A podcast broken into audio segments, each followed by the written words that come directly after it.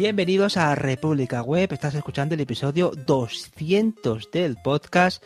Esto es un podcast, ya lo sabes, de tecnología, desarrollo web y contenidos en Internet. Yo soy Javier Archeni y tengo aquí a dos buenos amigos. Tengo a Andros Fenillosa. ¿Cómo estás, Andros? Hola, ¿qué tal? Pues... Hola, Andros.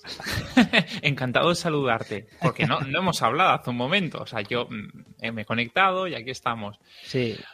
Pues muy bien aquí, que ya por fin ha venido un poquito de calor, que estábamos envueltos en un, tornado de lluvia, de frío y de malestar y ahora parece que hay esperanza en el cielo. Y tengo también a mi amigo David Vaquero. ¿Cómo estás, David?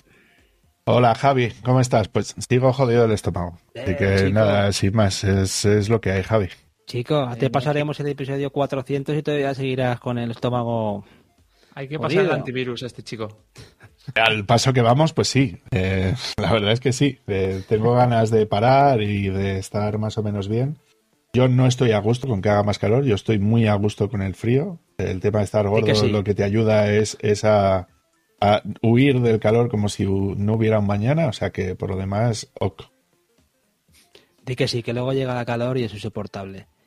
Bueno, este episodio ya sabéis que es el 200 Teóricamente el 200 fue el anterior, porque ya recordaréis la vieja historia de que yo empecé con el 0, por tanto estábamos ya en el 201, pero vamos, nominalmente estamos en el 200 y era un episodio que no iba a hacer porque consideraba que el episodio 200 estaba por llegar, pero que no había una despedida, no había tampoco motivos para cerrar para ETA ni nada de eso. Sí que es verdad que el amigo Andros también decidió eh, darse una pausa, darse un tiempo y yo creo que eh, era lo que nos pedía el cuerpo, no por nada, sino porque eh, hay que tomar los proyectos con fuerza, con, con, interés y yo viendo que el programa ya estaba en esos 200 me parecía un buen momento para pensar si era la mejor forma de, de dejarlo aquí y volver con algo, si no diferente, con distinta perspectiva o dejando pasar un tiempo para que, oye, pues el tiempo es un buen consejero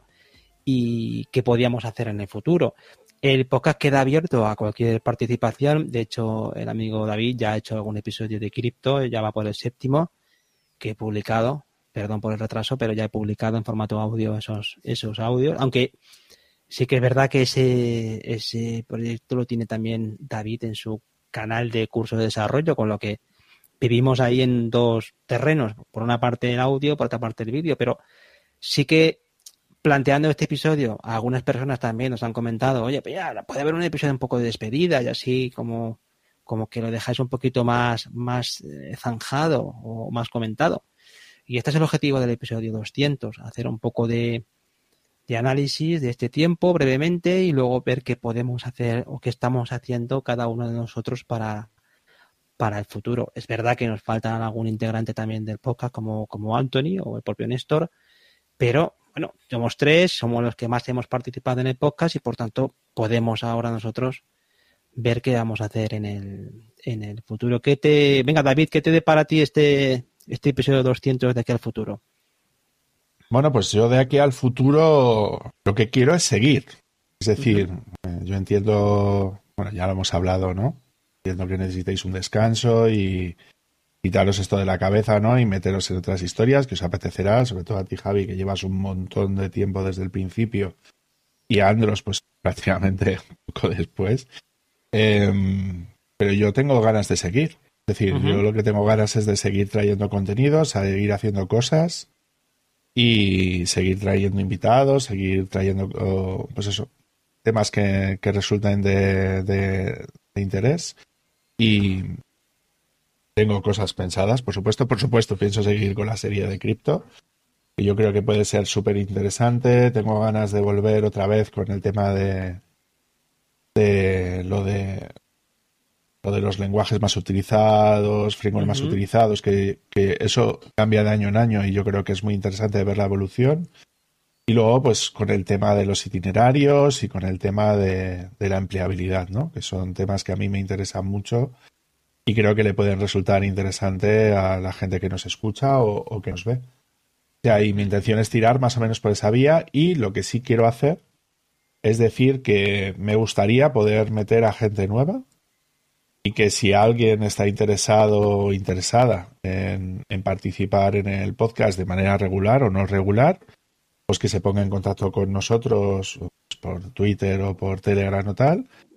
Y que, y que evidentemente, como hicisteis vosotros conmigo, es decir, de que siempre estuvisteis abiertos a que la gente pudiera participar, pues continuar con esa, con esa filosofía, ¿no? Con esa, con esa visión de que esto es un podcast donde cualquiera que tenga algo interesante que contar va, a tener un hueco siempre para hacerlo. Y pues eso, pues que simplemente que si alguien está interesado, pues por supuesto que pues que, que, nos escriba, ¿no? Muy bien. ¿Y Andros?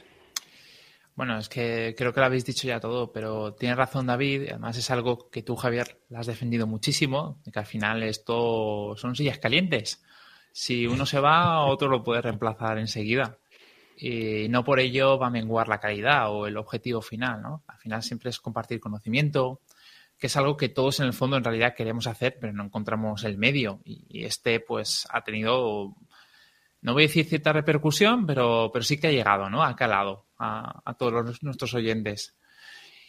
Y no sabes tú cuántas veces me han preguntado, ¿pero por qué? ¿Por, qué se va Javier? ¿Por, por qué tú? No sé.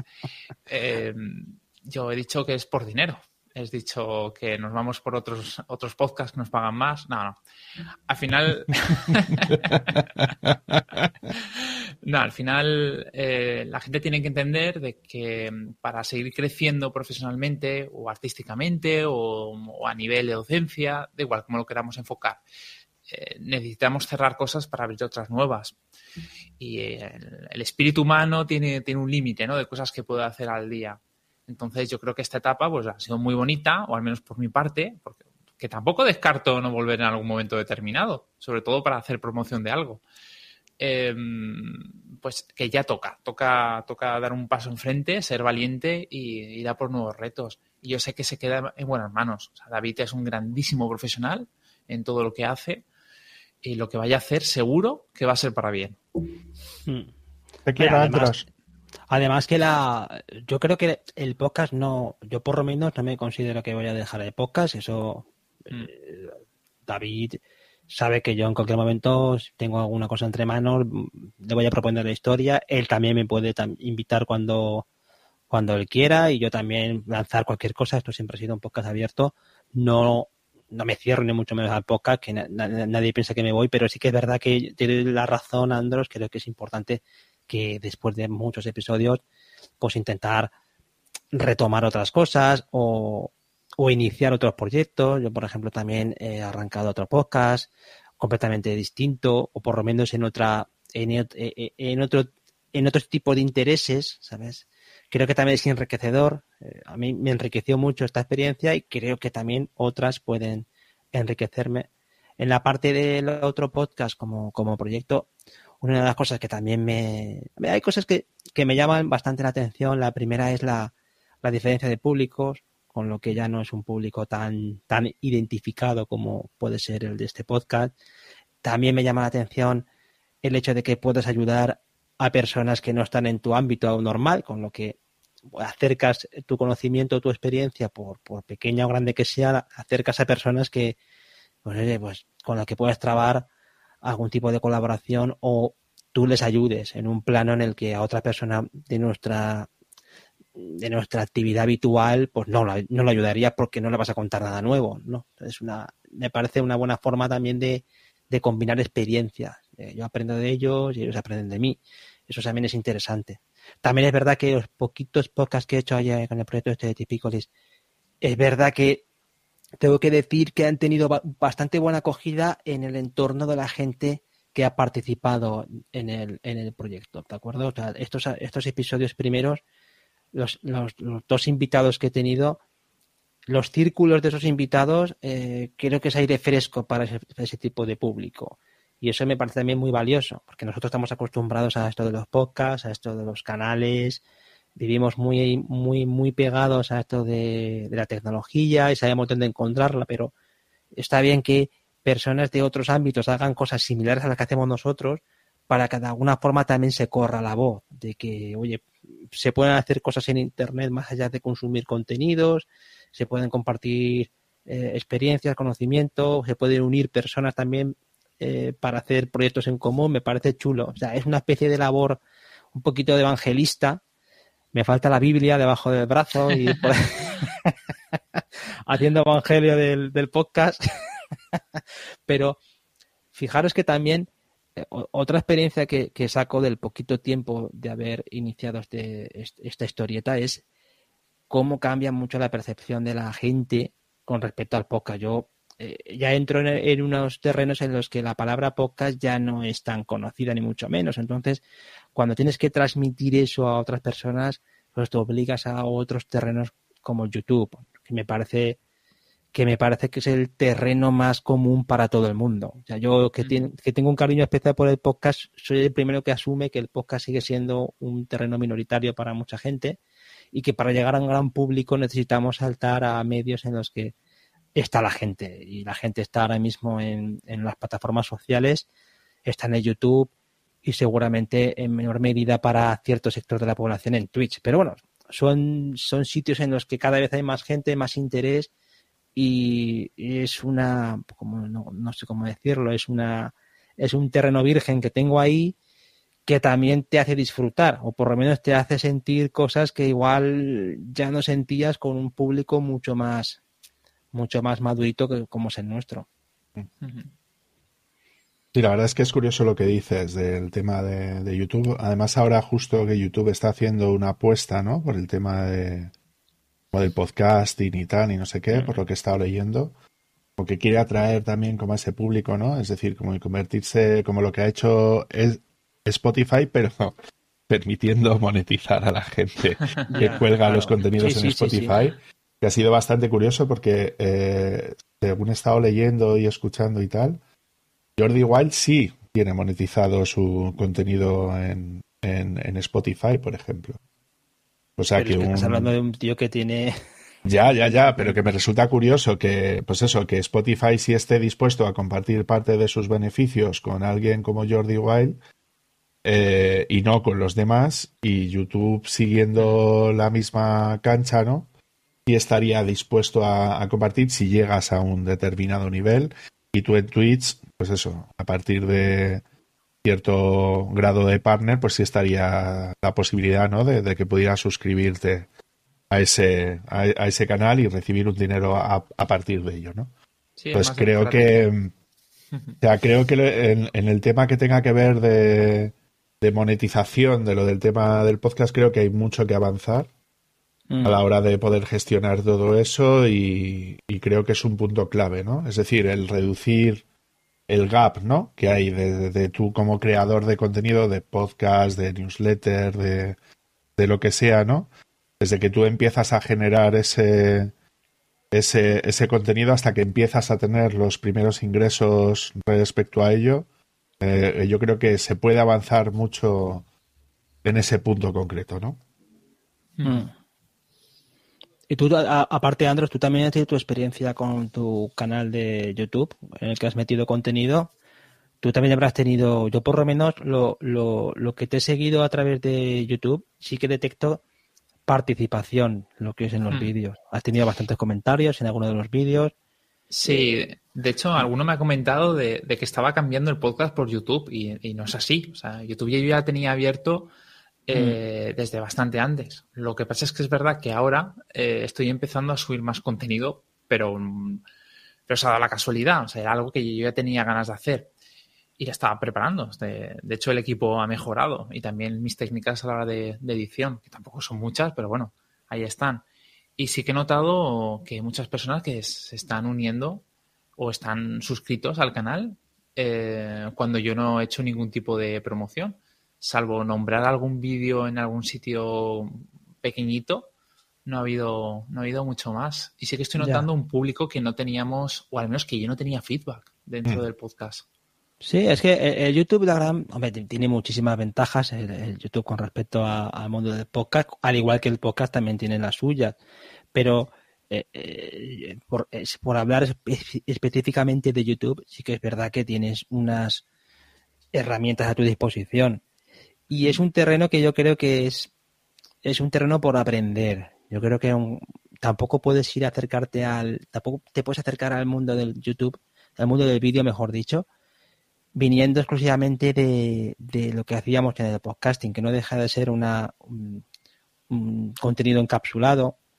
Hay mucha gente que hace contenido muy bueno para, para el audio, pero tiene un lenguaje diferente, juegas en otra liga, juegas en otra, en otro, otro, otro lenguaje, mm. eh, en una, en unos tiempos diferentes, en un ecosistema que requiere de otras cosas. Y eso también me parece, a, a nivel particular me parece un reto teniendo en cuenta que, por supuesto, los números que uno puede alcanzar en el YouTube siempre van a ser bastante modestos en relación a lo que uno conoce en el YouTube, que son grandes números y, siempre se piensa uno que, hay que compararse con esa gente y todo lo contrario, siempre tienes que ir jugando tú en tu, con tus posibilidades y siendo un poquito realista, ambicioso pero también al mismo tiempo realista. Pero ese salto hacia YouTube, yo lo que sí que detecto es eso, primero la disposición de la gente al comentario, la facilidad que tienes para que ese contenido invites a la gente a verlo. Eso también lo comentaba yo antes. Creo que eh, por muy fácil que sea hoy en día compartir una pista de Spotify, que lo es, es que hay mucha gente que eso se le hace un poco bola, por lo que sea, por lo que sea. Eh, y no digamos ya el hecho de llevar a la gente hacia un podcast con un RSS, que por muy maravilloso que nos parezca y lo conveniente que nos parezca, para una gran parte de la población es una cosa ajena a su interés. Entonces, juegas en otras, en otras ligas, muchas cosas por aprender y al mismo tiempo, por poco que indagas en la plataforma de YouTube, ves ahí un, universo impresionante. Yo que estoy acostumbrado al mundo estadística del mundo del podcast, que no deja de ser más que un, un, a palo de ciego, que vas por ahí con el perro y el bastón, porque mm. con el con el mundo del podcast es lo que tienes, tampoco te da mucho más. Quizá mm. el, Spotify se ha puesto mal las pilas, pero tradicionalmente íbamos muy, muy, íbamos nunca mejor dicho a oídas, tampoco tenías una, no, tenías la calidad de las estadísticas que te da eh, el YouTube. Y ya no solo eso, sino el RSS, y no sé si vosotros estaréis de acuerdo con ello, tiene algunas limitaciones y una de ellas es el tema de, que te descubran o, o tener mm. podcasts relacionados ¿no? que te sugieran escucharlos. A no ser que tú estés dentro de Pocket Cast, de iVoox, de, de, de, Spotify, que ahora mismo la verdad es que lo está haciendo muy bien, el tema de, mezclar música con podcast para recomendarte. A no ser que estés en una plataforma así, es muy extraño que alguien te recomiende o que tú mm. alcances, ¿no? te vayas más allá. Mientras que el propio YouTube ya está estructurado de esa manera. Mm. Es que su algoritmo solamente funciona a base de recomendaciones, como si fuera TikTok. Y ahí es donde se ve el potencial, o donde está fallando más el podcasting, o por qué es tan duro crecer ¿no? en esa plataforma. Claro, eso es lo que os comentaba yo en su momento, si recordáis, ¿no? Es decir, que el, problema que le veía siempre al podcasting, y es de lo que se solía quejar más o menos todo el mundo, es de, pues eso, que era muy difícil que te descubriera, ¿no? Es decir, tenías que estar muy mm. activo en redes sociales, conseguir, o sea, era, era picar piedra, básicamente. Sin embargo, en, en YouTube, con unos tags bien puestos, con un contenido periódico subido cada X tiempo y tal, no sé cuáles eran las últimas cifras que yo tenía. Yo estoy rozando los, los 800 suscriptores sin prácticamente... Casi 800, ¿eh? Casi 800, yo creo, ¿eh? Es una barbaridad. Sí, sí, sí, sí, sí, pero, pero que me refiero, es decir, que, que, tampoco es que sea una persona especialmente conocida, pues como hay gente, ¿no? Que tiene podcast que son gente súper conocida y no, que es muy fácil crecer para ellos, o que tampoco hago una promoción muy excesiva por, por redes sociales de las cosas que, de, de, las cosas que hago. Y yo, sí, si os digo la verdad, de las estadísticas de, de YouTube, de pues de cómo vienen y, me conocen, es que prácticamente el 50% largo lo, lo, consiguen a través del buscador de Google. Es decir, porque Google consigue posicionar esos vídeos ¿no? para, para lo que la gente quiere, quiere buscar. Y otro es el buscador propio de YouTube. Todo lo demás es anecdótico. Es decir, eso de, creo que hay un 10, un 15% de los enlaces que sí van desde, desde la web de cursos de desarrollo pero que tú tengas efectos prácticos, más del 60 o el 80% de tu tráfico sea orgánico, puro y duro, y hayas conseguido crecer, pues eso, hasta casi los 800, y a mí me pone, por ejemplo, pues ahora porque hemos tenido medio paroncillo y tal, el medio cosa, ¿no? pero a mí me ponía que dentro de cuatro o cinco meses yo llego a los mil suscriptores. O sea, mm. sin hacer nada en especial, es decir, sin hacer clickbait, o sea, sin, sin hacer portadas súper espectaculares, sin, sin hacer nada de ese estilo, ¿no? Sino, sino simplemente haciendo contenido eh, que es lo que llaman los yankees, ¿no? Evergreen, ¿no? Es decir, contenido que siempre, siempre está verde, es decir, que, que siempre es un contenido que cualquiera puede ver en, en, en, cualquier momento y aprovechando pues todas las colaboraciones que hago, pues que sí, con este podcast, con el, con el podcast de, de Fuentire, con lo que hicimos de la Es Libre, con contenido que genero yo propio, ¿no? Bien para la página web, bien para, para otras cosas y alcanzar eso en un año y pico, pues el mundo del podcasting es súper complicado. Por lo que decíais antes, ¿no? Porque el descubrimiento de, de, la gente es, pues, pues, eso, tiene, tiene sus limitaciones, ¿no? Hmm. Y es donde yo creo que, que, podemos hacer más, más hincapié, ¿no? Es decir, hacer más rollo directo en Twitch, ¿no? Para que la gente también nos conozca también a, a raíz de ahí, ¿no? Que ahí también podemos rascar algo, aunque Creo que el descubrimiento a través de Twitch será un poco más complicado porque no tiene un mm. algoritmo tan potente como el, como el de YouTube, ¿no? Pero vamos, es lo que decía Andros. O sea, en muy poco tiempo la gente empieza a comentar, te empieza a poner comentarios, cosa que en un blog es prácticamente imposible que suceda en la misma, en, la misma proporción. O respecto al número de oyentes que nosotros tenemos en el podcast, es muy raro que la gente comente en, en Evox o en, o, o en la página web para el número de, oyentes que nosotros tenemos, ¿no? que nosotros sabemos que tenemos. Entonces, claro, o sea, son, son nuevas maneras de poder hacer las cosas y al fin y al cabo es aprovecharnos también de, de un contenido más, más visual, que es lo que llaman los, los, pues los, los talking show, ¿no? Los, los talking heads, que, que es como una manera pues de poder aprovechar eso y, que, y que si la gente se engancha contigo, pues la verdad es que, le gusta. Y sobre todo es eso, que te descubren. Cosa de que de otra manera lo tendrías mucho más complicado de poder hacer por, por cualquier otro medio. Y hablando de descubrimientos, yo quería preguntaros a nivel personal, eh, ¿cuál era vuestro episodio favorito o episodios? No sé si tenéis algún recuerdo agradable, alguna entrevista, algún tema, algo que os haya dicho, uff, eh, esto, esto ha sido especial. O, o, creo, a pesar que el público no lo haya entendido, a mí me ha parecido que ha sido excelente. Bueno, a mí el episodio, el episodio en el que David me llamó hijo de puta me gustó mucho. no quedes como rencoroso. Estuvo muy bien, ¿eh? Estuvo francamente bien, ¿eh? Eso tuvo una, eso tuvo una profundidad. ¿eh?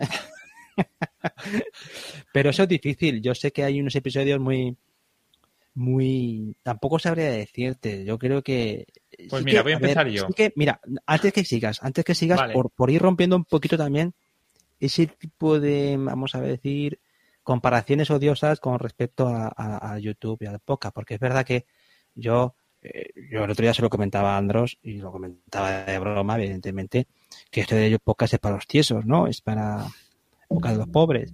Y es verdad, pero al igual que yo, por ejemplo, siempre me gusta recordar lo que yo dije aquello de eh, los podcasts son culturas y eso es bueno para Internet y eso es, lo sigo manteniendo y me parece eh, injusto por, por toda la gente que hace gran contenido o contenido gracias a los podcasts y que lo distribuye, pero, pero que la barrera de entrada del podcast me parece tan, tan accesible.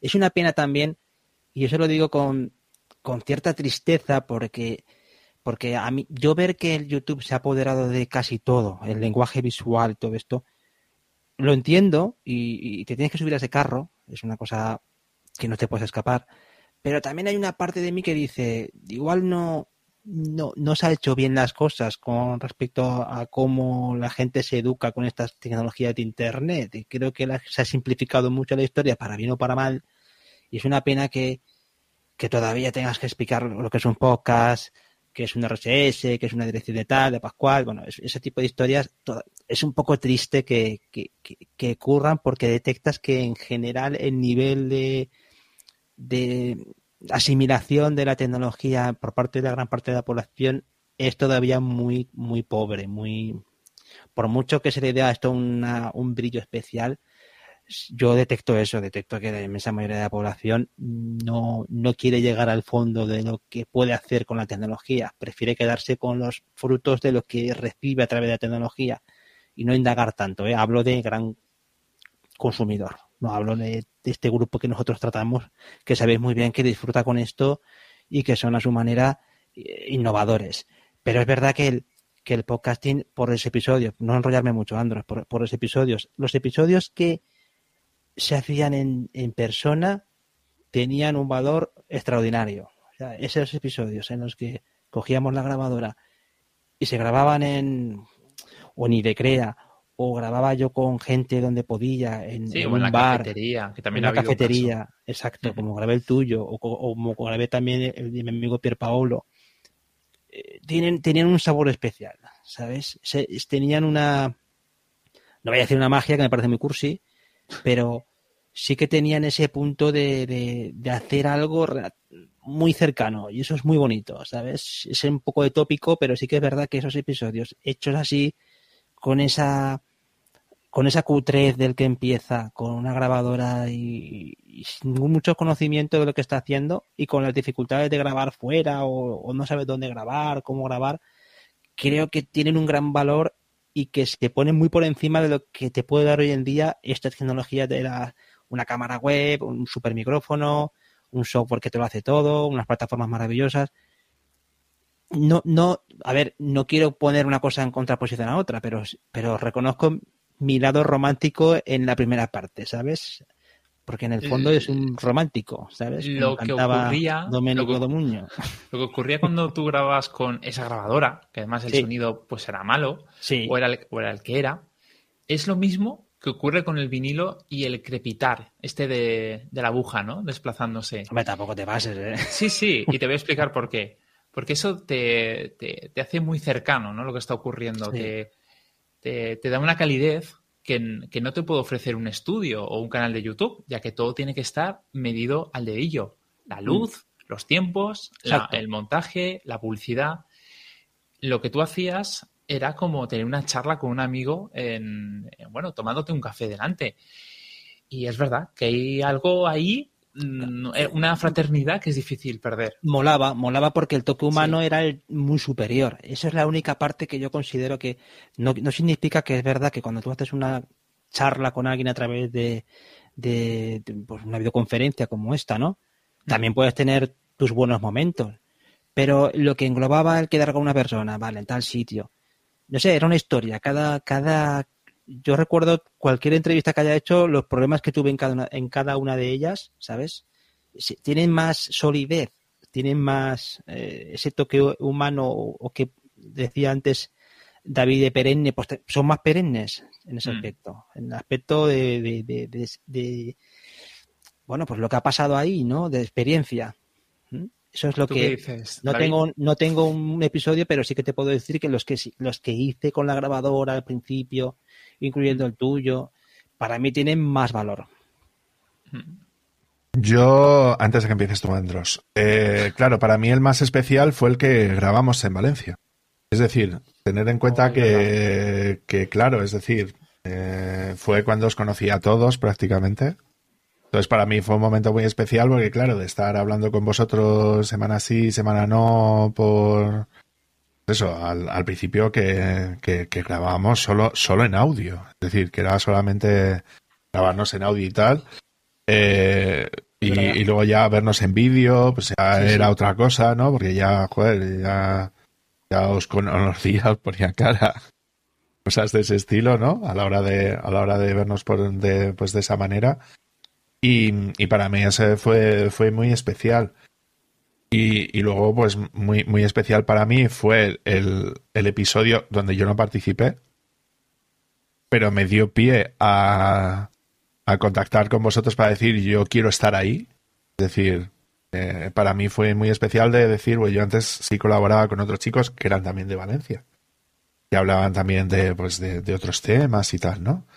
Entonces para mí fue, fue muy emocionante decir, o sea, el cómo sentirme acogido, ¿no? De decir, coño, pues si una persona puede confiar en mí a la hora de poder comentar cosas y tal, pues que es lo que hiciste tú, Javi, y, a partir de ese punto, pues agradecerte mucho, ¿sabes? Porque, porque me has dado momentos muy divertidos. Para mí, para mí sois amigos.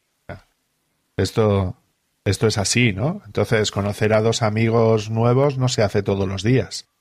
Más que perdure tanto la amistad y, y os tenga tanto cariño, ¿no? O sea que en ese sentido para mí ha sido muy emocionante conoceros y, poder hacer cosas con vosotros desde haberos estado escuchando y más, ¿no? De decir, oye, ¿no habrá un puto podcast decente de temas de tecnología para programadores? No, no lo hay.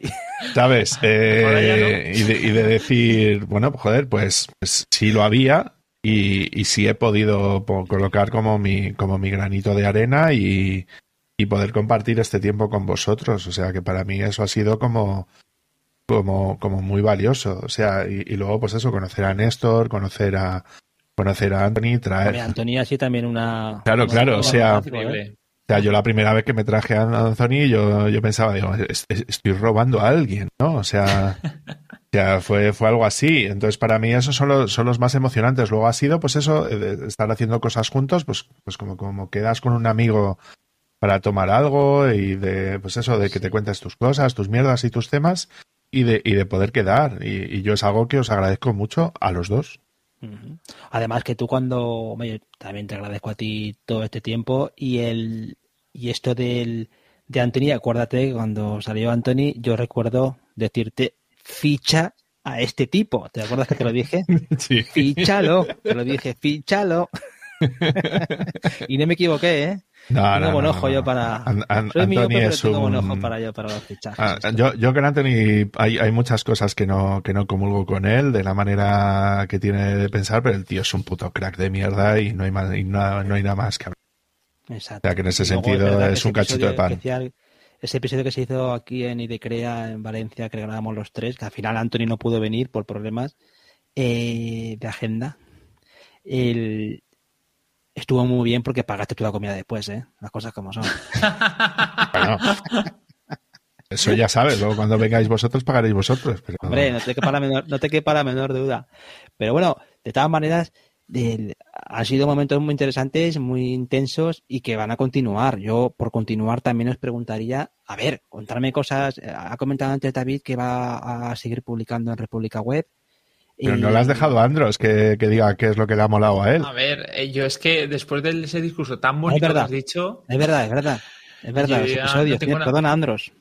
Yo solamente digo me too. O sea, eh, yo cada segundo que he estado con vosotros me lo he pasado estupendamente. No me arrepiento de nada.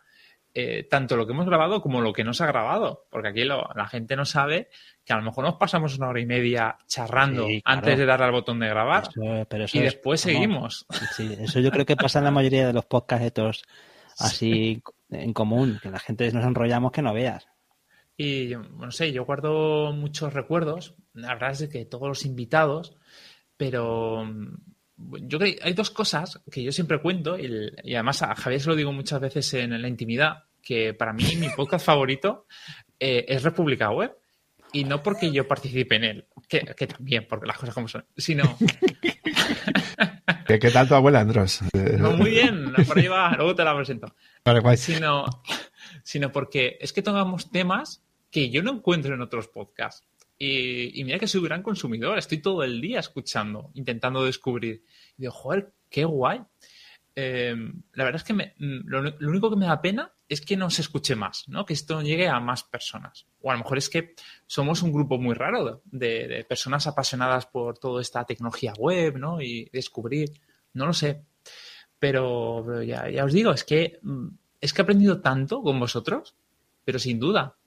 Eh, contigo, David, he aprendido todo lo que se puede aprender de servidores, de criptomonedas, de, de cómo funciona la economía open source, de, cómo, no sé, eh, de Javier, muchísimo del tema de comunicación, eh, muchísimo de redes sociales, todo lo que envuelve a, desarrollo a clientes también. Y de Anthony, vamos, mejor no me atrevo ni a enumerarlo porque ese, chaval sabe mucho. Y en esto de seguridad también aprende un montón. Y cada programa, a pesar de que los guiones los preparemos siempre sale algo. Siempre me quedo con algo que digo, wow, ha valido la pena. Que eso de que los guiones los preparemos, no sé dónde lo has sacado, pero porque vamos, la mayoría, la mayoría al final eran un poco un poco conversaciones así a retazos dentro de nuestro grupo de Telegram, que tenemos un grupo para discutir estas cosas. Pero sí que es verdad que, oye, a mí, a, mí lo que sí que siempre me interesó es lo que tú comentabas ahora, el tener una variedad de contenido, que también mm. es una gran ventaja porque que puedes abrir el abanico de, de cosas con las que contar en el, en el podcast, de, pues mira, pues tú decías ante redes sociales, pues sí, también puede tener un, un asiento aquí. Eh, hemos tocado temas muy técnicos, eh, temas que a mí hay mucha gente, y seguro que también nos pasa, mucha gente que, amistades vuestras o, familia o gente cercana que dices que, bueno, te escucharía, pero es que no sé lo que habláis, es que me pierdo. Y eso me lo ha dicho mucha gente. Te escucharía, Javier, pero es que a, minuto dos ya me perdí. Entonces, eh, por eso yo, eh, este, este proyecto, este proyectito, mejor dicho, que he empezado con, con lo de típico, pues me abre un terreno mm, para mí más cómodo, en el sentido de que, oye, pues no tengo por qué dirigirme a un público que está esperando un contenido más técnico, que a veces también es un poco de presión, ¿eh? las cosas como son. Hmm. El, tener un contenido más técnico te obliga a ser más exigente contigo mismo a la hora de decir, bueno, pues ¿qué hmm. puedo aportar yo con esto? En cambio, cuando tienes un programa más convencional o más dirigido a un público más amplio, no es que valga todo, pero es más fácil tocar las teclas, ¿sabes? Mm. Porque si no, es difícil, eh, vamos, no, que la gente te diga, es que no sé de qué hablas. mal iría, ¿no? Si, no, si me dijeran eso. Pero vamos, que en República Web siempre hemos tratado de tener una variedad de temas. La pena ha sido no, no tener más episodios de esa forma, ¿no? Es decir, pues más, voy a tocar más temas, que es una de esas cosas que también me gustaría comentar aquí. Es verdad que el podcast da trabajo. Y si el podcast no continúa es porque yo lo digo con total sinceridad, eh, pocas, a, mí, a mi modo de ver, no continúa en la, en la forma en la que a mí me gustaría llevarlo porque a nivel profesional no me aporta nada. O sea, a nivel profesional, a nivel personal ya hemos hablado aquí largo tendido. A nivel profesional, lo he comentado varias veces, como no me aporta nada en este estado en el que estoy ahora, no puedo continuarlo porque no, no, no cumple con los requisitos que yo necesito tener para que esto lo haga yo con garantías si no llego a ese mínimo, no puedo seguir, lo siento mucho. Y imagino que en esa, en esa misma historia hay mucha gente, le gustaría hacer cosas, pero si no encajan en su, en su modo de vida o su capacidad profesional o lo que sea, o personal, económica, no lo puede seguir a efecto, ¿sabes? Tampoco he querido hacer nunca un podcast para, para buscar patrocinadores y todo eso porque es verdad que nosotros tratamos temas muy diversos, pero cuando nos hemos tenido que mojar y decir las cosas las hemos dicho, no nunca hemos tenido una, uy, fíjate, no puedo decir esto, uy, ¿qué dirá hmm. aquel? Uy, no. Hmm. Tampoco me ha gustado tener esa, esa, esa corta pisa que el podcast nunca debería de tenerla. Y ya la tiene, y ya la tiene, porque es una gran, es un gran problema este de las plataformas, porque al final las plataformas controlan lo que puedes decir o, que pueden cortarte. Y esto es el gran problema que yo veo que, que el podcasting debe también ser un poco la aldea gala esta que siempre digo yo. mira, la libertad de expresión también está más asegurada en un, en un, en un medio como este, con unas capacidades de llegar a la gente de manera independiente, que en unos terrenos en los que vas a necesitar unas plataformas muy potentes, es verdad que con una audiencia muy, muy golosa, pero con unas reglas del juego que igual a ti no te, no te, vamos, no comulgas con ellas. Vale, ¿Y, en, qué cosas vais a estar? Porque, porque tú, Javier, si has hablado del proyecto de Tipicolis y tal, y tú, Andros, ¿en qué, ¿en qué te quieres centrar? Que, por cierto, nos están comentando por aquí, pues estamos emitiendo en directo. Jesús Gómez dice que saludos, Andros. Que mucho éxito en tus proyectos, pues puedes comentar, ¿no? Cuáles son estos, pues- estos proyectos en los que estás metido, ¿no? Y, qué es lo que vas a hacer a partir de ahora. Pues os cuento un poquito por encima. Me he hecho una lista. Eh, primero, escribir más. Mm, no solo el tema de, libros, sino también el blog, que lo tengo bastante abandonado. Y es algo que yo disfruto muchísimo. Mm, también me gustaría hacer microcursos es, bueno, es un pequeño reto que me, he propuesto. En lugar de, hacer máster, voy a seguir haciendo máster largos de tres meses, pero quiero tener eh, intensivos de fines de semana o a lo mejor coger una tecnología concreta y crear un grupo pequeñito de cinco personas, hacer online, no sé, buscar eh, fórmulas nuevas a nivel de docencia. También me gustaría mimar un poquito más el canal de YouTube, pero no tanto buscando el contenido que tú haces, David, no tanto em, lo que serían cursos o serían guías, sino más bien buscando la opinión personal, un poco guiando. Eh, es, algo que aún tengo que madurar. También me gustaría empezar paulatinamente a dejar de tanto hacer open source y pensar más en, hacer algo empresarial, algún tipo de proyecto a largo plazo que, le quiera sacar rentabilidad, porque es algo que siempre lo he querido evitar, me ha parecido sucio, eh, pero bueno, las cosas son como son. Eh, ya he visto que con donaciones y pidiendo por favor no, no entra el dinero, por lo que habrá que darle otro punto de vista. Y también me gustaría, que esto no sé si es un antipropuesta, es dar menos charlas, eh, bajar ese ritmo, no invertir tanto tiempo en, ir a eventos y dar un, bueno, pues, un micro taller o, dar una pequeña charla, porque eh, me requieren muchísimo tiempo aunque tiene una gran exposición, pero luego no me repercute. Eh, o al menos yo no estoy notando, al igual que Javier comentaba que no profesionalmente no le traía nada el podcast, pues mm, yo estoy viendo que más o menos pasa lo mismo con, algunos eventos. Entonces eso lo quiero mm. también aparcar. Y mm. bueno, aprovecho también para decir que he dejado de ser autónomo. Eh, ya lo sabíais vosotros de que yo tenía un, estaba participando con mi socia, con María, en una empresa en SAPS y yo ahora mismo, notición, notición, salseo. Eh, yo ahora mismo voy a dejar de participar en esa empresa y he sido contratado por otra. Em, más adelante, tal vez, diga cuál es. Entonces, ese cambio eh, también de pasar ¿no? de, ese, de ese freelance a, trabajar para alguien también hace que, sí, mi, forma de enfocar mis objetivos sea diferente. Mm, claro. Claro, es evidente. Pues básicamente es eso. Pues muy bien, hombre, me parece muy consecuente y, sobre todo muy enfocado a, conseguir objetivos. Yo desde luego que la parte esa de... Yo lo, enfocaba también como algo de, contenidos, el tema de Typicalis, pero para mí también es un proyecto en el que también explorar y ejecutar cosas en nivel profesional. Es de mm. esas cosas que también yo, yo también un poquito cansado de, de esos proyectos un poquito de corto plazo o que no veía yo demasiado.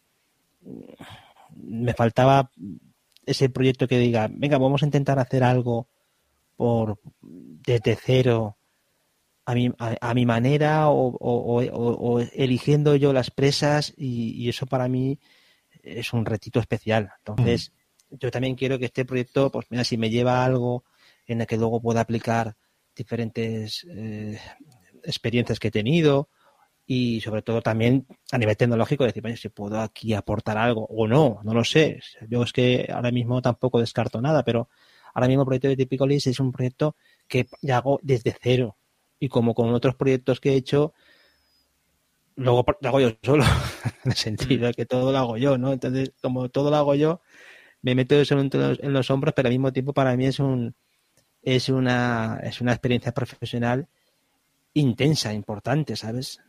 ¿Y tú, David? Pues yo me he liado la manta a la cabeza, Javi. Venga, ahí eh, Yo la verdad es que me caliento con mucha facilidad y al final entre pitos y flautas, pues, pues me he liado la manta a la cabeza. Y estoy en un proyecto cripto.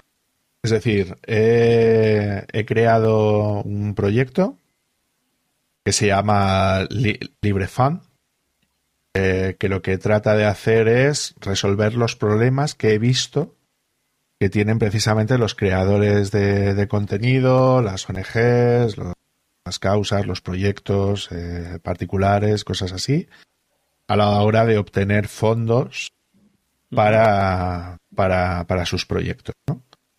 Eh, entonces, bueno, pues tengo ya hasta escrito el, bueno, hecha hecha una puta mierda, pero está hecha la landing page haciendo la explicación de lo que es el proyecto, hecho el white paper eh, explicando de lo que va el proyecto y, para qué va todo ello.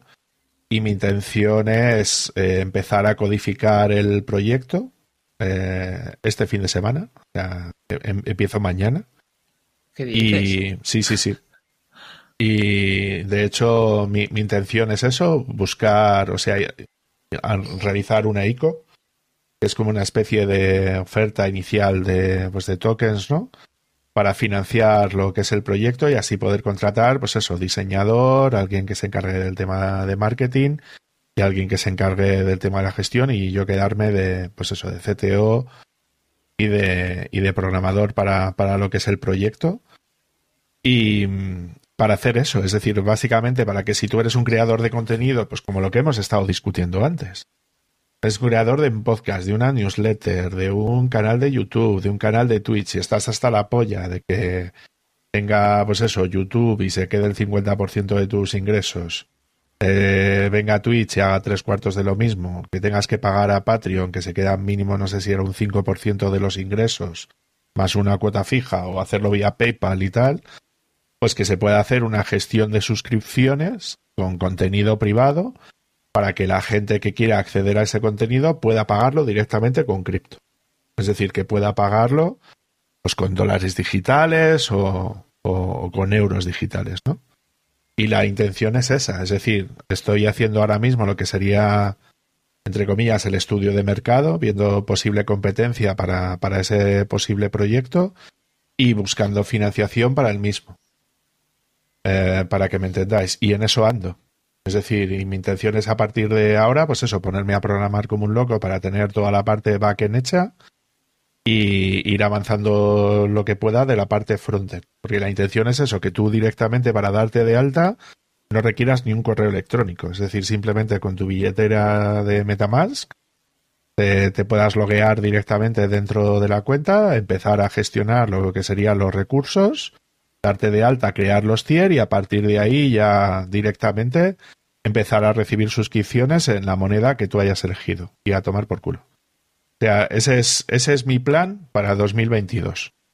Aparte. ¿Esa financiación, David, cuánto habías pensado más o menos captar o tienes alguna idea? Pues más o menos había pensado captar eh, entre unos 200.000 o 300.000 eh, euros más o menos lo que sería el sueldo, pues eso, de unas cuatro o cinco personas y un poquito de margen para empezar a gestionar eso de manera anual. Y, luego, pues claro, luego lo que se haría es que se cobraría el 5% de todo lo que mueva ese proyecto.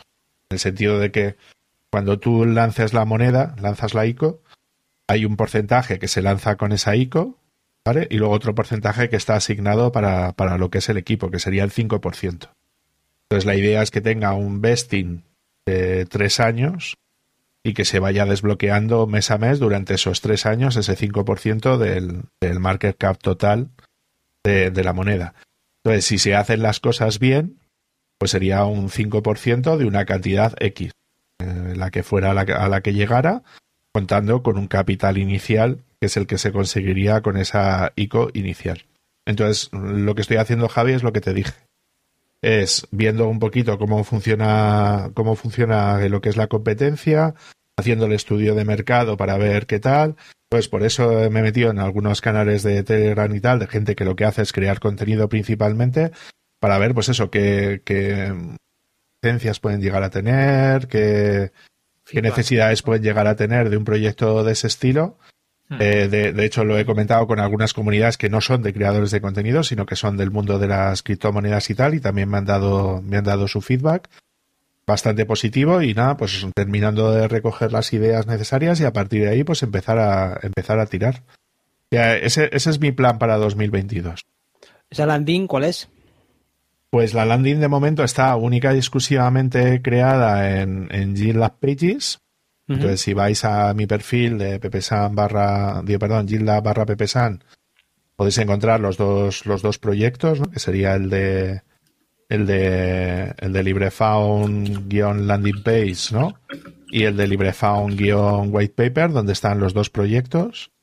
Y ahí, pues eso, simplemente estoy intentando utilizar las mismas GitLab Pages para colgar ese contenido y, he comprado el dominio. He comprado un unstable domain, que es el de, eh, que se llama, pues eso, librefund.dao. Y ahí es donde mi intención es, colgar la, colgar la, la, la, landing page y luego empezar a tirar a partir de ahí. O sea, ese es, ese es mi plan, Javi. Ando todavía peleándome con los enlaces de los proyectos. Queréis luego os, paso los enlaces por si queréis echarle un vistacillo. Sí, lo ponemos aquí en la nota del episodio. Y Estoy viéndolo por encima y veo que ya le has metido actividad. Sí, sí, sí, sí. O sea, yo la verdad es que, a ver, ya lo tenía pensado. Os, os lo comento ya a los dos.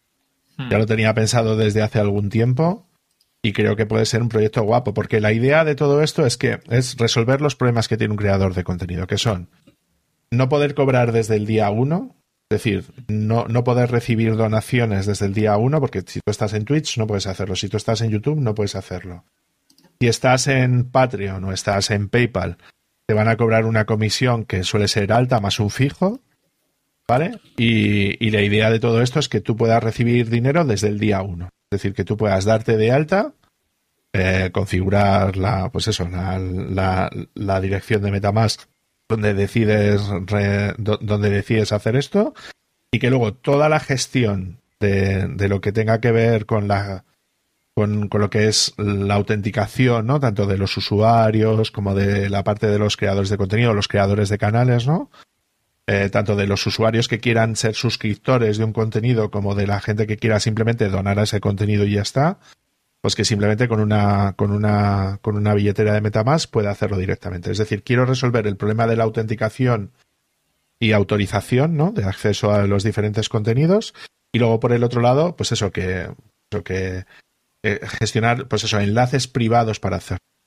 Es decir, que tú puedas colocar un enlace que sea un enlace privado y que o bien sea suscriptor o no puedas tener acceso a él directamente y ya está. Y a partir de ahí, pues empezar a mover todas las historias. Para que me entendáis. Muy bien, tío. Pues oye, un gran proyecto. La verdad ¿Dónde te, buena pinta. ¿Te podemos tirar el currículum? ¿Hay algún a la dirección? Pues la verdad es que... Decir, pongo los 200.000 pavos yo. Como estos. Hombre, pues si conocéis a gente con pasta que les gustaría invertir en un proyecto de este estilo, yo, yo encantado. Porque, porque es lo que os digo, es decir, he estado buscando y prácticamente casi no hay nada similar a lo que, a lo que yo tengo previsto y, y, no he encontrado nada que realmente vaya en esa línea, ¿sabes? Es decir, y aparte, porque la idea también es que eh, el 1% de lo que se cobre por parte de las comisiones ni siquiera me lo voy a llevar yo sea, ese 1% se lo va a llevar directamente una DAO, que será la responsable de la gestión de la tesorería de, ese 1%. Es decir, que ese 1% realmente los propios creadores de, contenido son, son, los que van a ser capaces de, de, poder gestionar eso y, de, poder decirle exactamente qué es lo que qué es lo que ellos quieren hacer con ese dinero. Ya que una vez que yo suelte ese proyecto, que el equipo de desarrollo suelte ese proyecto, eh, directamente van a poder acceder y sin ningún tipo de problema a esa gestión de esos fondos. O sea, es como si los creadores de contenido se asociaran, para que me entendáis, ¿no? Para hacer una gestión compartida de una plataforma de pago. Vale. O sea, que sea suya. Es decir, que ellos quieran decidir qué es lo que quieren hacer, eh, si quieren poner normas para que haya algún canal pues que no cumpla, pues que se salga, es decir, que ellos decidan qué es lo que quieren hacer.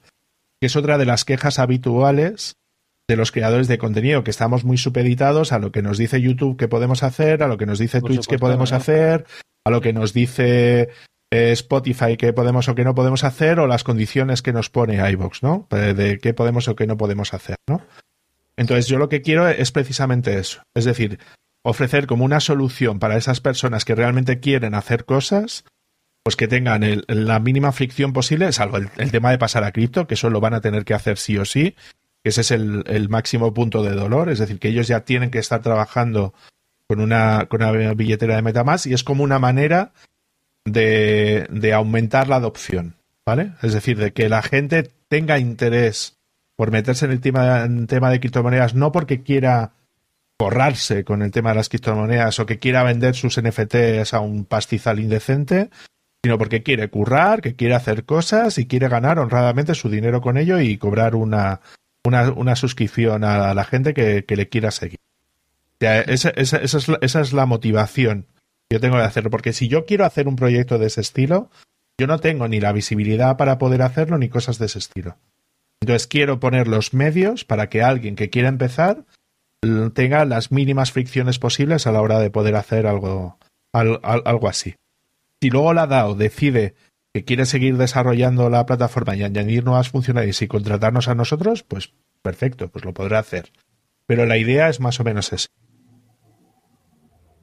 Fantástico, tío. Pues Suena imagino que el, eso también tendrá cobijo dentro de tus contenidos, ¿no? Dentro de cursos de desarrollo. De hecho, de... la idea es, es, es, precisamente esa, Javi. Es decir, todos los pasos que yo vaya dando dentro de este proyecto, lo que quiero hacer es compartir el conocimiento de lo que yo he aprendido al respecto a la hora de hacer este proyecto. O sea, como una manera de, de decir, mira, vamos a creernos la web 3.0 y vamos a intentar hacerlo a la manera la web 3.0.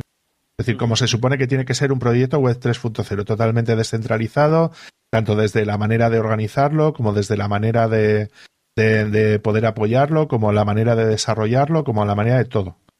De, de, de financiarlo todo. Entonces, es, esa es la intención. Es decir, hacer algo nuevo con, y quitando los problemas de los que tenemos ahora. ¿Y tú a dónde te quieres ir de podcast? ¿Ves? No te puedes ir, Andrés. No, no quiero decir nada, pero es que David no propone hacer un software, sino propone cambiar Internet. O sea, es, es, es brutal. A ver, y todo siendo software libre, que es la gracia del asunto. Ah, eh, es decir, porque la intención es que sea, porque ya, ya, he pensado hasta la licencia. La licencia va a ser una, una, una business open source. Es decir, es la misma licencia que tiene MariaDB, por, por, por poner un ejemplo, de que no se permite su uso comercial a no ser que se llegue a un, a un acuerdo, pero todo el mundo tiene acceso al código fuente y todo el mundo puede, puede, puede replicarlo si no es a nivel comercial.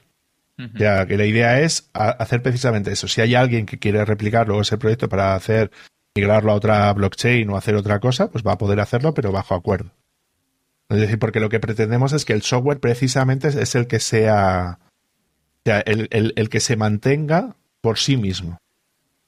Que es, que es lo que intentamos David, hacer. Cuando hablas en plural es porque ya tienes algún partner o tienes alguien. O a ver, he estado hablando con gente que podría llegar a aportar valor, es decir, como advisor, por decirlo de, de, ah, de alguna manera, ¿no? Pero no en plan tanto de, pues eso, o bien poner capital o bien a, o poder aportar para ese tipo de cosas. Pero sí vale, os vale. puedo decir a día de hoy que estoy buscando esos tres perfiles. Es decir, otras tres personas gilipollas como yo, que estamos todo locos de la cabeza, que lo que queremos es lanzar un proyecto de un proyecto de este estilo y necesito alguien de marketing, alguien que sepa de economía o de llevar finanzas, ¿no? Porque es el que podría aportar la visión de la economía, ¿no? De, de, cómo llevar ese toque, ¿no? Que se tiene que lanzar, cómo se tiene que hacer, bajo qué métricas, ¿no? Y luego, evidentemente, un diseñador gráfico que me ayude en, el, en el apartado visual. O sea, realmente solamente necesitamos esas cuatro personas realmente mínimos. De, dentro del staff para empezar a arrancar. Que no llegan, lo haré yo. Que queda feo, pues quedará feo, pues es, pues es lo que hay. ¿Sabes? Es decir, Google no empezó bonito. Que tampoco me preocupa en exceso de que no sea excesivamente bonito. Lo que me preocupa es que sea funcional, que vaya bien, que no tenga problemas de seguridad, es decir, que, que los fondos estén seguros. Porque una de las cosas que he pensado rápido es el tema de que tú, al fin y al cabo, a ti lo que te interesa es que te paguen inmediatamente. Es decir, que tú puedas decirle dentro de la plataforma de que el pago que entra automáticamente por parte de un suscriptor o un donante se reparta automáticamente. Si, si tú quieres hacerlo, ¿eh? que puede ser que no te interese por temas de comisiones, por ejemplo, ¿vale? Pero que si tú quieres hacerlo, o sea, que tú el dinero que entra, o sea, esos 2 euros, 3 euros, 5 euros que ha pagado un suscriptor, automáticamente el 99% menos la comisión que cobre la, la blockchain de turno, vaya a tu, a tu monedero de MetaMask. O sea, creo que solo por eso ya merece la pena. ¿Sabes? Porque es una manera de, de, de, que la gente sea transparente. Y luego, como todo eso está en la blockchain, todo el mundo va a saber lo que cobras. O sea, es, es, esto va así. Es decir, si tú quieres utilizar una plataforma de ese estilo, todo el mundo tiene que saber lo que, o sea, lo que tú estás manejando, todo el mundo tiene que saber los suscriptores que tienes, todo el mundo tiene que saber lo que tú realmente estás cobrando por ello. Es decir, que esto es lo que ya han conseguido con el link de Twitch. O sea, que no sé si me Ya. explico. O sea, o sea que, que- realmente sí, todo a- esto va a- así, ¿no? O sea, Ahí, que David, esa- lo, que sí que, lo que sí que estaría bien es que además de tu canal de, de curso de desarrollo, eso molaría mucho que lo tuvieras tú un poco eh, escrito ahí en un, en, una- en un blog, en una especie de, de cuadrada de bitácoras dentro de lo que es la página web de, de DriverFan, ¿no? Porque Sí, o sea, yo, yo mi plan, para que me entiendas, es que de momento, a que esté montado lo que es la, la infraestructura, de momento mi blog o mis medios, ¿no? Mi transmedia va a ser cursos de desarrollo. Es decir, a no ser que alguien meta pasta, el, el- el paraguas va a ser cursos de desarrollo. Entonces eso va a estar publicado en el blog, va a estar publicado en, en- en lo que es en YouTube, se darán eh, sesiones por Twitch y, y la idea es que cosas, pues de, de lo, de lo- por eso te decía de que la serie de, de, cripto va a avanzar sí o sí. Porque mi intención es compartir también en ese, en ese podcast eh, lo que vaya aprendiendo por el camino, las herramientas que estoy utilizando, los problemas con los que me he encontrado, ¿no? O sea, o sea que todo Exacto. eso va a estar documentado en ese aspecto. ¿Sí? Porque luego lo que hace la gente es que cuelga un post en Medium. ¿no? Que- Claro. Sí, ya, es verdad, Más. sí. No, por eso te Bueno. decía que tenerlo eso documentado en, un- en- en una página es una forma también de compartir el, ap- el aprendizaje y Mm. también, oye, de que la gente vaya viendo el progreso y tú Mm. también lo vayas de alguna forma asimilando mejor todavía, ¿no? Porque si lo expresas, como que todavía lo- se te queda todavía más claro a la hora de volver a comunicarlo. esa, esa es la intención precisamente, Javi. Pues seguiremos de cerca ese proyectito que tiene aquí el amigo el amigo David que promete que promete bastante, ¿eh? la verdad es que es un tema súper novedoso y con prometedor, sobre todo prometedor. Sí, y además se está haciendo un efecto llamada. O sea, eh, cualquiera de nuestros oyentes eh, que encajen en ese perfil y estén interesados, pues van a ver una oportunidad es fantástica. Y nada, y hablando de oyente, ya por finalizar, sí que nada, por supuesto, un sincero agradecimiento a todas las personas que desde el primer día, algunos de ellos desde el primer día, la verdad es que sí, eh, han estado sintonizando los programas. Yo imagino que se habrán saltado unos cuantos, habrán ido, venido, pero sí que es verdad que toda esa comunidad de personas que hemos tenido durante todo este tiempo, que muchos de ellos también eh, han comentado, han compartido los, los contenidos y sobre todo pues pues cuando, por ejemplo, ahora, ¿no? Que pues mira, pues este ha sido el último episodio, pues muchos también han escrito en privado para, para agradecer todo este tiempo que hemos estado emitiendo o haciendo, haciendo cosas y contenidos. Pues muchísimas gracias a todos por escucharnos, por, por vernos y por seguirnos, ¿no? Y espero que nos encontremos en más sitios por el camino. Y un abrazo muy fuerte. Y yo por mi... Bueno, si quieres, dale tú, Andros, y ya termino yo. No, la verdad es que no tengo una frase tan emotiva. Lo único que puedo decir es que, que no os agobiéis que aquí no se muere nadie. Simple- simplemente cambiamos un poco de medio o la forma de enfocar todo este proyecto. Siempre nos queda la República Web. Exacto. Y David, Eh, República Web sigue, es decir, que, que aunque vosotros os estáis despidiendo y, y la verdad es que me da muchísima pena, eh, República Web va a seguir. Es decir, esto es como el milenialismo va a llegar, pues esto es lo mismo, pero, pero siguiendo, ¿no? O sea, que en ese sentido, si queréis seguir estando informados sobre el tema de desarrollo de lo que se cuece en la web, de temas interesantes y cosas de ese estilo, seguir con nosotros. Ya les engañaré algún día para que vuelvan. Eh, seguir con nosotros porque seguiremos contando cosas interesantes y yo creo que, que os va a seguir gustando y, y, eh, no perderemos la esencia y yo creo que aportaremos cosas nuevas. Así que muchas gracias. Pues fantástico, ya sabéis dónde encontrarnos, ya sabéis que mantenemos el feed, mantenemos los canales de redes sociales, estamos ahí todavía activos. Ahora suena un castillo aquí en Valencia, aquí donde estoy yo, no es por el final del podcast, es porque en el pueblo falta por tirar un castillo Nah, de fallas, Es un podcast ajeno que está celebrándolo. pero bueno, he tenido he tenido el momento, ¿eh? he tenido el castillo disparando. ¿Te das cuenta, te das cuenta, Andros, como tenemos los astros ahí en Sí, línea? sí, sí, sí. Alguien se alegra, alguien se alegra. Bueno amigos, con esto un abrazo muy fuerte para todos y nos vemos eh, en el futuro. Portaos muy bien. Eh, No os decepcionéis, ¿eh? Quedaros con David. Hasta luego, gente. Hasta Adiós. luego.